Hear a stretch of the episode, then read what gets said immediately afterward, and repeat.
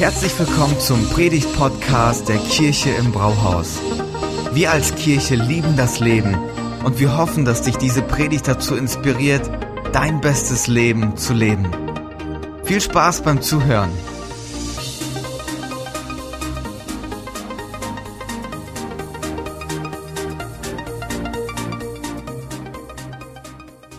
Wenn du zu deinem Arzt gehst und der zu dir sagt, du musst deinen Lebensstil ändern, ist das eine gute oder eine schlechte Nachricht?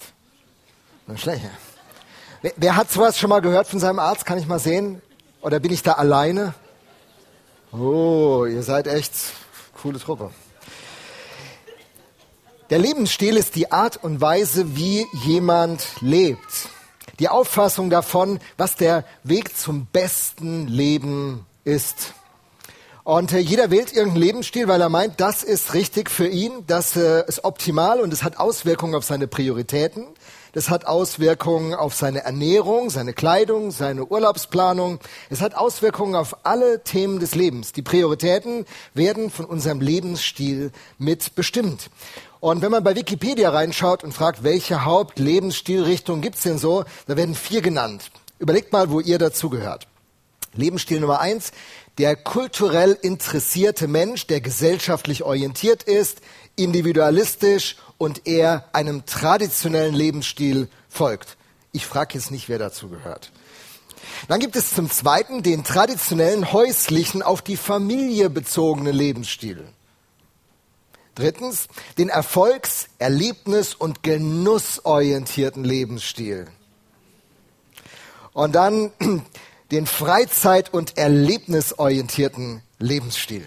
Wir wählen den Lebensstil bewusst oder auch nicht so bewusst mit dem Gedanken, dass diese Entscheidung, diese Richtung, die wir einschlagen, dass die uns in die Lage versetzt, ein richtig gutes Leben zu leben. Diese Sehnsucht steckt in allen von uns drin. Ich möchte ein gutes Leben leben. Und diese Sehnsucht hat Gott in unser Leben gelegt unserer Predigtreihe Wir lieben das Leben haben wir das schon mal aufgetan und Jesus sagt in Johannes 10, Vers 10, ich bin gekommen, damit sie Leben haben im Überfluss. Gott will, dass es uns richtig gut geht und dass wir ein richtig gutes Leben leben. Nicht um jeden Preis, deswegen ist manchmal auch so ein paar Störungen, äh, die auftreten, aber, aber vom Grundsatz her ist das Gottes Perspektive für uns, ein gutes Leben zu leben. Deshalb ist diese Sehnsucht in uns. Und als Kirche im Brauhaus sind wir der festen Überzeugung, dass es dieses Leben, nach dem man sich sehnt, dass es dieses Leben definitiv gibt, und zwar in der Verbindung mit Gott. Wenn man mit ihm in Kontakt tritt, wenn er die Brücke zu uns baut, wenn diese Beziehung entsteht, dann beginnt sich unser Leben in diese Richtung zu entwickeln und wir leben nicht nur ein gutes Leben, sondern das beste Leben, das für uns möglich ist. Die Beziehung zu ihm ist sozusagen der Generalschlüssel zu diesem Leben. Glaube ist deshalb auch nicht ein Fürwahrhalten von irgendwelchen Informationen oder Glaubensdogmen oder der Besuch von einem Gottesdienst oder die, die Teilnahme irgendwie am Kirchenleben, sondern Glaube ist im Grunde ein Lebensstil, eine Art zu leben aus dieser Vertrauung, dieser Beziehung zu ihm und mein ganzes Leben wird davon geprägt. Meine Partnerschaft, mein Umgang mit Geld, meine Ängste, meine Träume, meine Hoffnung, meine Pläne, alles wird davon beeinflusst. Wenn Gottes Sage in unser Leben hat, dann äh, hat das eine richtig gute Auswirkung. Folgen hat Folgen. Das nicht als Drohung zu verstehen, sondern als Zusage, als Versprechen. Da entsteht etwas richtig Gutes, wenn man mit diesem Gott diesen Lebensstil pflegt.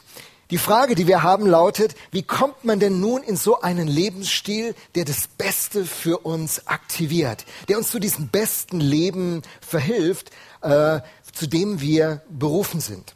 Und das wird uns den ganzen Februar beschäftigen. Und heute machen wir den Start mit dieser Lebensstilreihe. Die Predigten, die bauen auf Texten auf, vor allen Dingen, die aus dem aus, dem, aus der vierten Biografie über Jesus kommt. Das ist das Johannesevangelium, so heißt diese vierte Biografie. Und man muss wissen, dass das Johannesevangelium ganz viele Vergleiche verwendet, Bilder verwendet, die uns das, was so schwer zugänglich ist, zugänglich machen. Also Jesus sagt, ich bin das Licht der Welt, ich meine, er ist nicht die Sonne, aber das ist ein Vergleichspunkt. Ich bin der Weinstock, ihr seid die Reben, ich bin das Brot des Lebens. Es sind Bilder, die uns helfen wollen, etwas zu verstehen, was man auf Anhieb nicht verstehen oder gar nicht sehen kann. gibt ja Leute, die sagen, ich glaube nur das, was ich sehe. Weiß nicht, ob du so jemand bist. Ich glaube nur das, was ich sehe. Vor über 40 Jahren wurde ich Christ und äh, mein Umfeld hat es mitbekommen und die haben gedacht so, oh Lothar, dass du das brauchst, tut mir echt leid. Ich meine, wenn es für dich gut ist, äh, akzeptieren wir das. Aber das ist ja wohl irgendwie, Mensch, der Glaube ist doch was für kleine Kinder und alte Leute, die irgendwie eine Krücke brauchen, um durchs Leben zu kommen, weil sie sonst mit dem Leben nicht klarkommen. Und äh, ich glaube nur, was ich sehe. Ich weiß noch, mir hat es so ein Kerl da in die Augen gesagt, der Berufsschule Lothar ist ja nett, aber ich glaube nur, was ich sehe. Ich habe oft drüber nachgedacht und äh, habe zum Beispiel so, so, so die Idee gerade des Coronavirus. Stellt euch vor, Leute würden bei dem Virus, der weltweit von sich reden macht, sagen, ich glaube nur, was ich sehe. Kann man, kann man das Virus sehen? Das, also mit den Augen zumindest nicht. Aber da gibt es ja so Leute, die sind ganz schlau, die sagen, weißt du was, ich habe so einen Biokasten von Kosmos. Wer hat euch so einen Biokasten von Kosmos gehabt? Keiner? Doch, zwei, drei, wunderbar. Und dann ist ja so ein Mikroskop drin. Und dann kann man das auf so eine Glasplatte aufziehen, da so ein Tropfen, da soll das Virus drauf sein, dann schiebt man das rein und guckt, ich sehe nichts. Ich glaube nur, was ich sehe. Ich sehe nichts, also kann es, kann es das nicht geben. Aber wenn man das richtige Mikroskop hat, ein Elektronenmikroskop, dann kann man das auf einmal sehen. Und es ist eine Frage, nach, mit was ich versuche, Dinge zu sehen. Das Virus ist ja so klein, ich habe gelernt, man muss, wenn man das auf eine, eine Kette aufreihen würde, bräuchte man 20.000 dieser Viren, um einen Millimeter Strecke zu überbrücken. 20.000, so klein ist das. Und nur weil ich es nicht sehe, heißt es noch lange nicht, dass das nicht existiert. Und wenn ich da leichtfertig mit umgehe und sage, ich sehe kein Virus, ist mir doch egal, die haben jetzt die Städte dazugemacht in China, ist mir alles wurscht. Ich glaube nur, was ich sehe. Wenn die sich so verrückt machen lassen, ist ihr Problem. Ich handle anders. Begibt man sich in eine ganz große Gefahr, ohne es zu wissen. Es gibt Welten und Wirklichkeiten, die wir eben mit den Instrumenten, die uns quasi als Bordmittel mitgegeben sind, nicht unbedingt wahrnehmen können. Unsere Augen sind eben nicht in der Lage, ein Virus zu sehen. Und so ist die Situation auch mit diesen geistlichen Themen. Jesus Christus kommt, Gott wird Mensch, um uns eine Wirklichkeit zugänglich zu machen, die für unseren Verstand und für unsere Lebenserfahrung zunächst fremd ist und weit weg ist. Und so benutzt er Bilder, damit wir verstehen, wovon er redet. Und wenn wir nun mit dem Thema Lifestyle uns beschäftigen und wollen wissen, wie können wir denn durchstarten? Wie kommen wir denn in diesen Lebensstil, den Gott für uns hat? Schauen wir uns eine Geschichte an, die mit solchen Bildern arbeitet. Seid ihr bereit? Johannes Kapitel 3, Verse 1 bis 7. Das ist die Story, die sehr interessant ist, mit der wir erklären, wie man in diesen Lifestyle hineinkommt. Einer der führenden Männer des jüdischen Volkes, ein Pharisäer, das waren äh, theologische Gelehrte, die sich vor allen Dingen im Alten Testament super auskannten und jedes Gesetz der 613 G und Verbote wusste. Ein Pharisäer namens Nikodemus suchte Jesus einmal bei Nacht auf. Rabbi, sagte er zu ihm, wir wissen, dass du ein Lehrer bist, den Gott gesandt hat. Denn niemand kann solche Wunder tun wie du, wenn Gott nicht mit ihm ist. Jesus entgegnete, ich sage dir, wenn jemand nicht von neuem geboren wird, kann er das Reich Gottes nicht sehen. Wie kann ein Mensch, wenn er alt geworden ist, noch einmal geboren werden, wollte Nikodemus wissen. Er kann doch nicht in den Leib seiner Mutter zurückkehren und ein zweites Mal auf die Welt kommen. Jesus erwiderte, ich sag dir eins, wenn jemand nicht aus Wasser und Geist geboren wird, kann er nicht ins Reich Gottes hineinkommen. Natürliches Leben bringt natürliches Leben hervor. Geistliches Leben wird aus dem Geist geboren. Darum sei nicht erstaunt, wenn ich dir sage, ihr müsst von neuem geboren werden. Dann springe ich in den Vers 16. Denn Gott hat der Welt seine Liebe dadurch gezeigt, dass er seinen einzigen Sohn für sie hergab, damit jeder, der an ihn glaubt, das ewige Leben hat und nicht verloren geht. Soweit diese Geschichte. Die Kernaussage dieser Geschichte ist eine völlig kuriose. Die Kernaussage lautet, du musst von neuem geboren werden. Wenn du die Sache mit Gott irgendwie klarkriegen willst, musst du von neuem geboren werden. Und das ist eine schräge Aussage. Der, der Nikodemus, der schüttelt den Kopf und sagt, ja, wie soll ich jetzt wieder in den Bauch meiner Mutter zurück und nochmal geboren? Also was ist denn das für ein Käse? Und so wirkt es, wenn man das erste Mal von diesen geistlichen Wirklichkeiten angesprochen wird. Man versteht es nicht unbedingt direkt, sondern es verwirrt einen. Aber an Nikodemus können wir einiges lernen, was total lohnt ähm, zu hören. Denn äh, Nikodemus ist ein Typ, der uns quasi als Fallbeispiel dienen kann.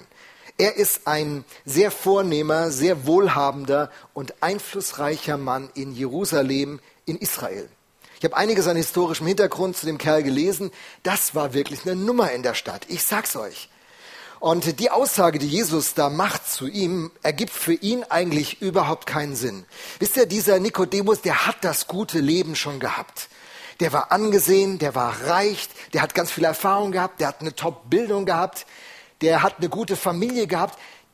Irgendwie brauchte er das, was Jesus ihm da sagt, eigentlich überhaupt nicht. Er hatte das gute Leben. Ich meine, wenn er in der Krise gewesen wäre, wisst ihr, Leute, die am Boden liegen, die in Züchten hängen, die emotional total gerade einen Breakdown erleben, deren Ehe ge, äh, gecrashed ist, die im Beruf Riesenschwierigkeiten haben. Meine, so Leuten zu sagen, boah, da kann dir jetzt nur noch Jesus helfen. Das ergibt für viele Leute Sinn, vor allem den Christen ergibt es Sinn, so, Mensch, Gott, das ist der, wenn es richtig eng wird, da musst du den anrufen. Man sagt ja, da hilft nur noch beten. Das ist so die Idee. Also Gott kommt dann ins Spiel, wenn alles andere versagt hat. Aber Nikodemus versagt nichts. Er ist richtig ein Top-Typ. Ich meine, was kann man zu ihm sagen? Er ist Mitglied des obersten politischen und geistlichen Gremiums in Israel, dem Sanhedrin. Da kommst du rein, wenn du schon ein paar Jahre Erfahrung hast. Also wir wissen, Nikodemus hat ein gutes Alter schon. Er ist ein Mann. Das ist in der antiken Kultur total wichtig. Es ist eine patriarchale Kultur. Männer spielen die große Rolle. Frauen spielen keine so große Rolle in der Zeit. Sorry, Ladies, das ist aber einfach der historische Kontext. Also Nikodemus hat eigentlich die ideale Karte gezogen. Er ist sehr reich, das sagt uns die Geschichte, richtig reich. Er ist ein Gelehrter. Er hat einen Doktor der Theologie, ein PhD. Der ist richtig, der ist richtig gebildet, der Typ. In Vers 10, den habe ich jetzt nicht gelesen, steht, dass er ein Lehrer in Israel ist. Im Griechischen steht da ein technischer Begriff, wie so eine Berufsbezeichnung. Wir könnten sagen, er ist ein Professor. Der kennt sich in dem Thema von geistlichem Leben, der kennt sich richtig gut aus. Dem macht keiner so schnell was vor. Ist ein Profi, ein Uniprof, der weiß es. Er gehört zur Oberschicht, der ist wirklich oben angekommen. Ich meine, wenn die Kanzlerin eine Party macht, der wird eingeladen. Wenn der Bundespräsident in seinen Garten einlädt, der ist dabei. Wenn die Wirtschaftsbosse sich treffen, Nikodemus ist Teil der Truppe. Der ist wirklich oben angekommen. Das ist ein Promi. Der gehört zur kulturellen Elite. Und äh, Nikodemus ist nicht auf der Suche nach Gott. Einige haben den Text missverstanden. Ich werde ihn gleich erklären. Die denken, der wird Gott suchen. Nee, nee. Der, der weiß Bescheid. Der hat alles im Griff. Das ist einer von den Gewinnern. Das ist nicht einer, den wir zur Teestube einladen müssen, sagen müssen, Mensch, du, Gott hat Hoffnung für dich. Komm, wir wollen dich ermutigen. Mensch, in deiner Krankheit, du wirst, wirst, nicht, wirst nicht vergessen. Dem geht's richtig gut. Das ist wichtig, dass ihr das hört. Er hat auch keine besondere emotionale Erfahrung gesucht, ein Event, weil die Woche so stressig war, am, am Samstagabend nochmal richtig abgehen, brauchte er auch nicht. Der war mehr, dieser Mann, der wäre mehr so der intellektuelle Typ. So der Typ, der es von außen betrachtet und sagt, tja, Jesus, da passieren so ein paar Wunder, interessant. Ja, seine Lehre, okay. Schauen wir mal. Der ist distanziert. Er betrachtet es von außen. In, in Johannes 7 lernen wir seine, seine Truppe kennen. Äh, die, diese Pharisäer, die Oberen im Sanhedrin, da heißt es, die waren sehr skeptisch Jesus gegenüber und die Juden, das Volk war begeistert von Jesus, aber die Typen so, naja, muss schon naiv sein, sowas zu glauben. Aber okay, komm, lass es uns dem Volk so zugestehen, das tut uns gut, wir haben den sozialen Frieden. So waren die Kerle drauf und Nikodemus auch. Und dann kommt er doch in einer stürmischen Nacht, die dunkel ist, kommt er zu Jesus. Warum? Schauen wir uns den Text an. Rabbi, sagte er zu ihm, wir wissen, dass du ein Lehrer bist, den Gott gesandt hat, denn niemand kann solche Wunder tun wie du, wenn Gott nicht mit ihm ist. Also irgendwie reagiert er auf das, was er sieht, was da in Israel los ist, und dann spricht er ihn an und sagt Rabbi. Rabbi ist eine sehr respektvolle Anrede und heißt Lehrer oder Meister. Aber Jesus hat überhaupt keine formale Bildung. Jesus hat keinen Uni-Abschluss, er hat keinen Doktortitel. Ich meine, Jesus hat nichts von dem. Eigentlich hätte er ihn nicht so ansprechen müssen, aber er macht es. Ob das Respekt ist, eine gute Erziehung, keine Ahnung. Und dann geht der Text weiter. Wir wissen, wir wissen. Wer ist wir? Wir wissen. Für wen redet der da? Einige Gelehrte meinen, dass er ein Sprecher ist für eine Gruppe in dieser Elite dieses, dieses Sanhedrins, die versuchen, einen politischen Umsturz zu machen oder mehr Einfluss zu gewinnen oder mehr Macht zu gewinnen im Gremium, die sich sagen, dieser Jesus, der, der, der elektrisiert die Massen. Da passieren Sachen, die sind total interessant. Wenn der in unserer Partei wäre, wenn wir dem einen, Sitz im Vorstand geben würden, der würde uns gut tun. Wir würden mehr Einfluss haben in diesen ganzen politischen Diskussionen. Und er versucht ihn auf seine Seite zu ziehen. Sagt, Lehrer, Jesus, du bist ein Lehrer. Wir sehen, dass du von Gott gesandt bist. Ähm, tja, aber eigentlich ist diese Elite gegen Jesus. Viele in unserem Land, die leben auch so, die sagen, ähm, Jesus ist interessant. Wenn ein Buch über Jesus rauskommt, kriegt hohe Ausla Auflagen. Jesus-Filme werden geguckt. Leute sagen, Jesus finde ich total interessant als Person. Aber Kirche, viele in unserem Land haben mit Kirche abgeschlossen, sind aber eigentlich offen für Jesus. Dass Jesus ihnen irgendwas in ihr Leben bringt, was ihr Leben verbessert, was ihr Leben äh, bereichert. Und so scheint es hier auch zu sein. Aber Jesus gibt ihm eine Antwort, die ist erschreckend. Jesus entgegnete, ich sage dir, wenn jemand nicht von neuem geboren wird, kann er nicht äh, das Reich Gottes sehen, kann er das Reich Gottes nicht sehen. Und diese Antwort passt nun überhaupt nicht. Ich meine, der, der sagt, ist ja ein angesehener Typ. Jesus hätte ja denken können, so, boah, jetzt kriege ich Connections zur Führung unseres Landes, das wird unserer Mission helfen, das ist nicht schlecht, was hier passiert. Und, und, und Jesus versucht überhaupt keinen Vorteil für sich rauszuziehen, sondern guckt ihn an und sagt, hey du, hey du, der du nicht auf der Suche bist, der du keine emotionalen Probleme hast, der du nicht in Drogensucht, Spielsucht oder Alkoholsucht drin steckst, der du nicht am Boden liegst und dringend jemanden brauchst, der dir hilft, sondern du, der du an der Spitze angekommen bist, der du einer der einflussreichsten dieses Landes bist. Du, der, der unglaublich viel mit seinem Leben erreicht hat, der sehr reich geworden ist, sehr bekannt. Du, der alles erreicht hat, wovon andere träumen. Du, du wirst nicht vor Gott bestehen.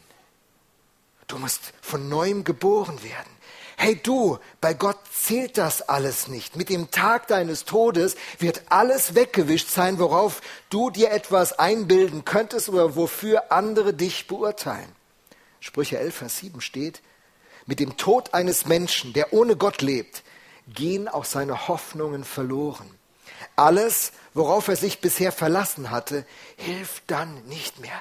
Mensch, Mensch, wenn du, mit, wenn du mit Gott in Kontakt kommen willst, wenn du mit Gott leben willst, egal wer du bist, egal was du erreicht hast, egal welche Titel du hast, wie viel Geld du hast, wie viele Häuser dir gehören, der Tag kommt, puff, puff, puff, alles weg. Du musst von neuem geboren werden. Dir reicht dein, dein theologisches Training hilft dir nicht. Dass du zu einer Kirche gehörst, hilft dir nicht. Dass du zum Kirchenvorstand gehörst, hilft dir nicht.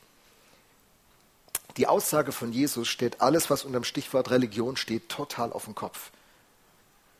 Er stellt das Bild von Kirche voll auf den Kopf. Das muss man begreifen.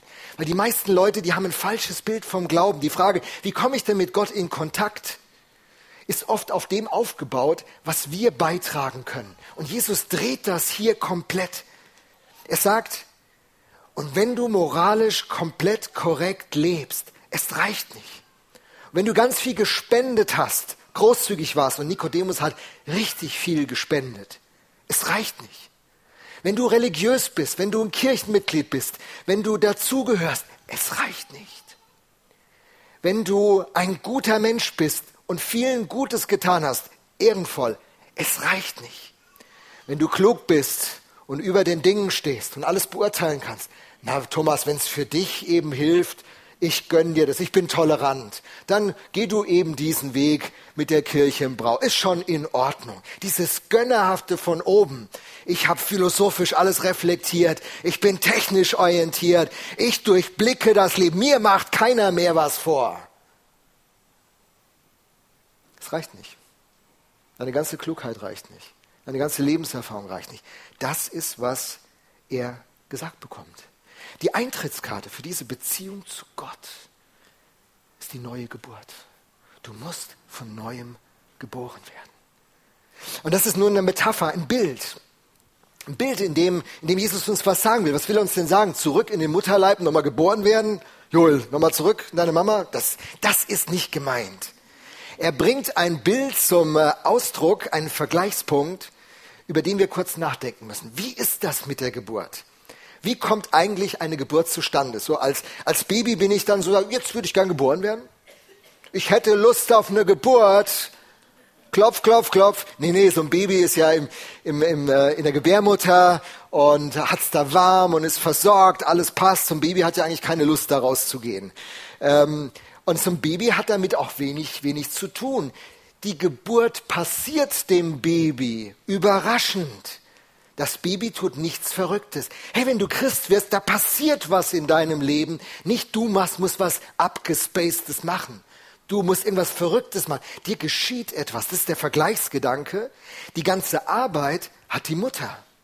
Das Baby wird durch die Wehen der Mutter zur Welt gebracht. Die Mutter hat die Schmerzen. Die Mutter hat das Gewicht des Babys über die Monate getragen.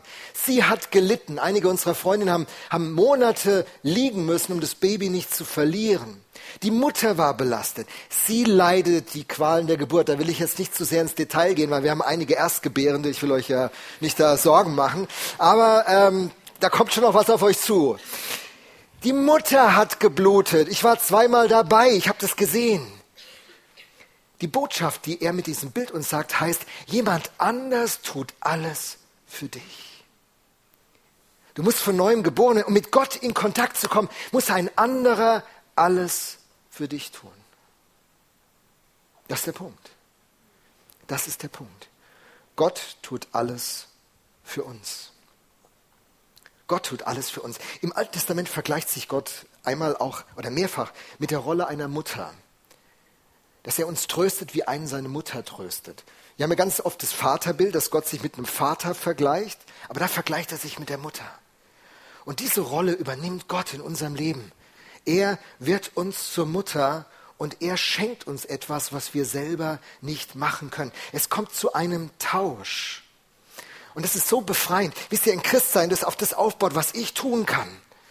Das ist eine Last, die auf mir liegt. Und immer muss ich leisten, leisten, leisten. Bin ich gut genug? Bin ich, komme ich oft genug im Gottesdienst? Gebe ich genug Geld? Arbeite ich genug mit? Ich habe immer Druck. Wann ist genug genug? Wie oft muss ich am Tag beten, dass dieser Gott zufrieden ist? Was muss ich alles machen? Welche Wallfahrtsorte muss ich anfahren? Was muss ich machen, dass Gott zufrieden ist? Religion legt immer Last auf Menschen. Du musst tun, du musst leisten. Schon die Götter im alten, alten Griechenland, du musstest immer was auf ihren Altar legen. Und äh, als da eine Krise im Land war, eine Hungersnot, haben die Götter zu wenig Futter bekommen und dann ging es den Göttern schlecht und dann ging es dem Land schlecht. Die Menschen waren zuständig, dass es den Göttern gut geht. Und so ist Religion. Du musst immer leisten, bringen. Und Jesus dreht das komplett um und sagt, alles, was du tun kannst, alles, was du erreichen kannst, alles, was du darstellen und präsentieren kannst, reicht nicht aus. Es muss etwas passieren, was im Alten Testament mit einem anderen Bild beschrieben ist. Gleicher Vorgang, anderes Bild. In Hesekiel 36 ist dieser Text. Und ich will euch ein neues Herz geben und einen neuen Geist in euer Inneres legen. Ich will das steinerne Herz aus eurem Fleisch wegnehmen und euch ein fleischernes, also ein lebendiges, lebendes Herz geben. Ja, ich will meinen Geist in euer Inneres legen und werde bewirken, dass ihr in meinen Satzungen wandelt, meinen Rechtsbestimmungen befolgt und tut. Das Problem dieser Welt kann man mit einer Herzkrankheit vergleichen. Wir haben ein steinernes Herz, ein kaltes Herz, ein, wie Stella letzte Woche gesagt hat, ein egozentrisches Herz, ein selbstsüchtiges Herz. Albert Einstein hat gesagt, dass das Problem von heute, das Problem ist heute nicht die Atomenergie, sondern das Herz des Menschen. Wenn das Herz geändert würde, Würde die Politik sich ändern? Würde die Wirtschaft sich ändern? Würden die Gelder gerechter verteilt werden? Würden die Wahrheit eher siegen? Würden Leute nicht aufgrund, weil sie zur gleichen Sippe gehören, Wahrheit umdrehen in Lüge und Lüge in Wahrheit? Das Problem dieses Globus ist das Herz. Das Herz von den Mächtigen, das Herz von den Wirtschaftslenkern, aber in Wahrheit auch dein und mein Herz. Warum scheitern Ehen? Weil irgendwann das Herz so hart geworden ist, dass man sich nicht mehr vergibt und dem anderen mit Liebe begegnet. Einer trage des anderen Last, sagt der, sagt der Apostel. Und wenn wir das machen würden, würde Heilung kommen und Versöhnung und Liebe. Und das gibt es, gibt es in Firmen und zwischen den Völkern, wo immer Versöhnung geschieht, sieht man die Schönheit dieser Idee. Aber unser Herz ist hart geworden. Wer kann das Herz des Menschen heilen? Kein Wirtschaftsunternehmen, kein Politiker, kein Wissenschaftler, kein Philosoph. Niemand kann das Herz des Menschen ändern. Und die Botschaft, die Gott uns hier gibt, sagt, ich bin der Spezialist, ich bin der Herzspezialist. Ich bin gekommen, um dir dieses kalte, tote, steinerne Herz zu nehmen, das aus Selbstsucht und Egoismus so hart geworden ist. Und ich will dir ein neues Herz geben. Wie passiert das? Wie kann man das erleben, dass man von neuem geboren wird oder ein neues Herz bekommt? Bevor ich darauf antworte, noch mal kurz den Zwischenertrag. Ein Christ ist ein Mensch, in dessen Leben Gott etwas getan hat. Ein Christ ist nicht ein Mensch, der etwas für Gott getan hat oder in religiösen Bahnen läuft.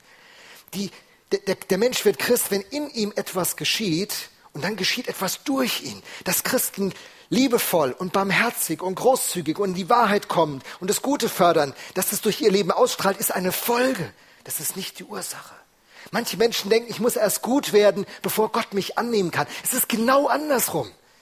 Das Herz, die Quelle, Sprüche 4.23 sagt, pass auf dein Herz mehr auf als auf alles andere in diesem Leben. Denn von diesem Herzen geht das Leben aus. Wird das Herz gesund, wird der Mensch gesund. Wird der Mensch gesund, werden Paarbeziehungen gesund, werden Familien gesund, wird diese Gesellschaft gesund, wird die Wirtschaft gesund. Und diese Heilung kommt von innen. Und das ist diese unglaublich starke Message von Jesus Christus, auf die ich richtig Bock habe, die euch heute zu sagen. Weil, weil es nicht auf euch ankommt oder auf mich. Wir müssen nicht gut sein. Gott ist gut. Und seine Güte berührt unser Leben und verwandelt unser Herz. Und dann, dann nimmt das Ganze einen Ausgang. Und deswegen, deswegen kann diese Kirche im Brauhaus in dieser ganzen Region was Gutes bewirken. Wenn Gott in dir und in mir das macht, wird durch uns etwas hier passieren. Das ist Wahnsinn. Und auf dieses Abenteuer freuen wir uns, da sind wir unterwegs. Seid ihr dabei? Wow! Wie geht das konkret? Der Apostel Petrus erklärt es uns. 1. Petrus 1, 23. Da schreibt er, ihr seid ja von neuem geboren, denn dieses neue Leben hat seinen Ursprung nicht in einem vergänglichen Samen, sondern in einem unvergänglichen. Und was ist das? In dem lebendigen Wort Gottes, das für immer Bestand hat. Wenn Gott in dein Leben redet, dann kommt etwas, was für immer Bestand haben wird. Deswegen ist es so klug, für ein Wort an die Christen unter uns, äh, es ist so klug von unserem Gegner, uns vom Bibellesen abzuhalten. Weil da würde dieses Samen in unser Herz kommen. Da würde diese Kraft in unser Leben kommen. Jesus sagt in Matthäus 4, Vers 4, der Mensch lebt nicht vom Brot allein, sondern von jedem Wort, das aus dem Mund von Gott kommt. Wenn Gott etwas redet, dann entstehen Realitäten. Das verändert unser Leben. Und wenn dieses Wort unser Herz trifft und sein Heiliger Geist es lebendig macht, da passieren unfassbare Dinge. Und alles beginnt, dass er uns ein neues Herz gibt. Gott redet zu uns sein Wort. Während ich hier predige und ich sage dieses Wort von Gott, da passiert was in deinem Herzen. Das spürst du. Und ganz oft sitzen Leute hier, letzte Woche sagten einige, ich saß hier, ich muss den Gottesdienst über so oft weinen, wenn wir die Lieder gesungen haben und bei der Predigt. Was ist das hier? Das ist das Wort von Gott, das mit dem Heiligen Geist aktiviert wird. Und dann, dann, dann beginnt es etwas in einem Menschen zu bewegen. Und ganz oft ist es so, äh, das Herz ahnt schon, dass es diese Realität gibt, während der Kopf noch zweifelt. Und so geht es einigen von uns. Sie sitzen hier, das Herz sagt schon, ja, das ist der Weg, den will ich gehen, während der Kopf noch denkt, Moment, stopp, Vorsicht, jetzt nicht hier über den Tisch ziehen lassen. Aber das ist okay. Wir wollen hier einen, einen sicheren Ort schaffen, wo man denken kann, wo man fragen kann, wo man unterwegs sein kann, wo man Prozesse gehen kann. Gottes Wort, wenn Gott redet, dann nimmt er dieses Herz aus Stein und tauscht es aus. Im äh, Römer 10, Vers 13 und 14 wird ein anderer Teil gezeigt, nämlich unser Teil an dem Ganzen dann. Da heißt es, denn jeder, der den Namen des Herrn anruft, wird gerettet werden. Nun ist es doch aber so, den Herrn anrufen kann man nur, wenn man an ihn glaubt. An ihn glauben kann man nur, wenn man von ihm gehört hat. Von ihm hören kann man nur, wenn jemand da ist, der diese Botschaft von ihm verkündigt. Also, Time out. Ich bin da, ich sag's euch. Ihr müsst jetzt entscheiden, ob ihr diesem Wort Vertrauen entgegenbringt. Ihr hört es. Und wenn ihr dem Vertrauen entgegenbringt, beginnt dieses Wunder seinen Lauf zu nehmen. Und dann kommt dieser Punkt, der hier gesagt wird, denn jeder, der den Namen des Herrn anruft. Dann kommt dieser Punkt, dass du etwas machen musst. Dass du sagen musst, hey Gott, hier bin ich. Ich möchte diese neue Geburt. Ich möchte dieses neue Herz. Ich möchte das, was du für mich hast. In dem Wissen, mein Leben ver verändert sich nicht, dass ich sage, Gott, ich möchte das, sondern das, was dann passiert, verändert dein Leben. Das, was Gott dann in dir tut und an dir tut und durch dich tut. Und du kannst ein brandneues Leben haben. Ist jemand in Christus, ist eine neue Kreatur. 2. Korinther 5, 17. Das Alte ist vergangen. Neues ist geworden. Egal, wo du stehst auf deiner Reise, egal, was deine Geschichte ausgemacht hat, ob du, ob du der Gewinner bist, ob du im Vorstand von einem Unternehmen sitzt, ob du richtig reich geworden bist, ob du viel besitzt, ob du tolle Titel hast, ob du eine wichtige Person des öffentlichen Lebens bist oder ob du, ob du am Boden gelandet bist und nicht weißt, ob du die nächste Woche überleben wirst. Egal wo du stehst auf der Reise. Wenn du ein Alkoholiker bist, wenn du mit Drogen kämpfst, wenn du, wenn du festhängst in Süchten, wenn du, wenn du Dinge getan hast, von denen du dich nicht die du nie öffentlich sagen würdest, weil es dir so peinlich ist, weil es so übel ist, was in deinem Leben war, egal wo du bist. Die Botschaft des Evangeliums heißt, nicht das, wer du bist oder was du gemacht hast, entscheide darüber, wie dein Leben ausgeht. Nikodemus, du Gewinner der Gesellschaft. Lothar, du Verlierer in der Gesellschaft. Ich sage einmal meinen Namen, will niemanden hier bloßstellen. Egal wer du bist, du, du Langzeitchrist, du noch gar nicht Christ, du Skeptiker, du Zweifler, du Spötter, du Bibelstellen auswendig aufsagen könner, egal wer du bist, du musst von neuem geboren werden. Gott muss etwas in deinem Leben tun, was das Ganze auf ein anderes Level bringt. In dir muss etwas geschehen, damit durch dich etwas geschehen wird. In Johannes 1, Verse 10 bis 13 lesen wir, er war in der Welt, aber die Welt, die durch ihn geschaffen wurde, erkannte ihn nicht. Das ist unsere Situation. Wir leben in seiner Welt, wir atmen seine Luft, wir trinken sein Wasser. In uns fließt sein Leben. Und wir erkennen es nicht. Wir sehen es nicht. Er kam in sein Eigentum, aber die Leute, die es wissen sollten, selbst die haben es nicht verstanden. Aber dann kommt dieses Wort Gottes verkündigt wie heute Morgen hier. Und dann kommst du ins Spiel. Allen denen jedoch, die ihn aufnahmen und an seinen Namen glaubten, gab er das Recht, Gottes Kind zu werden. Wenn du Kind wirst, wirst du Erbe. Wenn du Kind wirst, darfst du wissen, dass eine Ewigkeit, eine Zukunft, die niemand kaputt machen kann, vorbereitet. Dieser Gott wartet auf dich. Er liebt dich, er sucht dich. Und er hat sein eigenes Leben am Kreuz von Golgatha investiert, um diesen Weg frei zu machen. Wenn du das glaubst und den Namen von ihm anrufst, dann wird ein Wunder passieren. Right now, right here. Gerade jetzt, heute an diesem Tag. Christ wirst du durch das, was Gott in dir tut.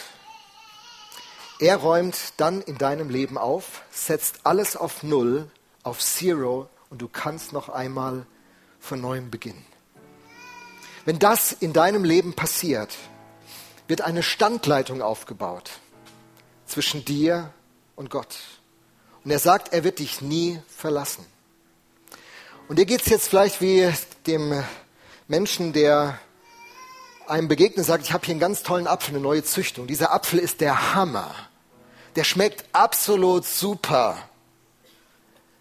Und er hält dir den Apfel vor. Und ein anderer kommt und sagt, der Apfel, der ist bitter wie sonst was. Der ist so sauer. Ehrlich, ich habe den Bissen direkt ausgespuckt. Was war das für eine Tragödie, dass ich da reingebissen habe? So ein Quatsch. Der andere sagt, stimmt nicht. Das ist eine Lüge. Dieser Apfel ist der Hammer.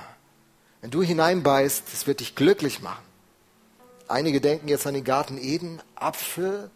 Nein, das steht da gar nicht im ersten Buch Mose. Das heißt einfach Frucht. Da ist nie von einem Apfel die Rede gewesen. Und dann, dann hast du dieses Teil und du stehst vor einer Frage.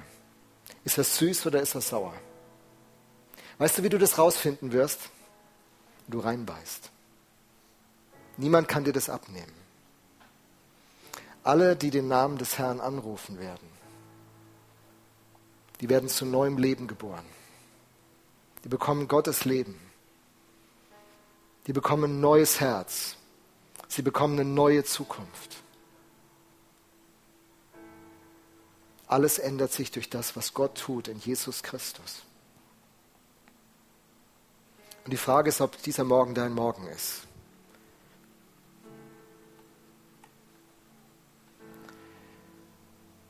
wenn jetzt zwei Sachen machen. Ich werde euch gleich bitten, aus Privats- und Respektgründen die Augen einfach mal einen Moment zuzumachen und dann werde ich eine Frage reinstellen, für wen dieser Morgen der Morgen ist, wo er sich Gott entgegenstrecken sollte und sagen sollte, Gott, möchte von neuem geboren werden, möchte ein neues Herz, möchte dieses neue Leben mit dir beginnen. Ich will dein Angebot annehmen. Und äh, diese Möglichkeit will ich gleich geben. Ich stelle gleich diese Frage.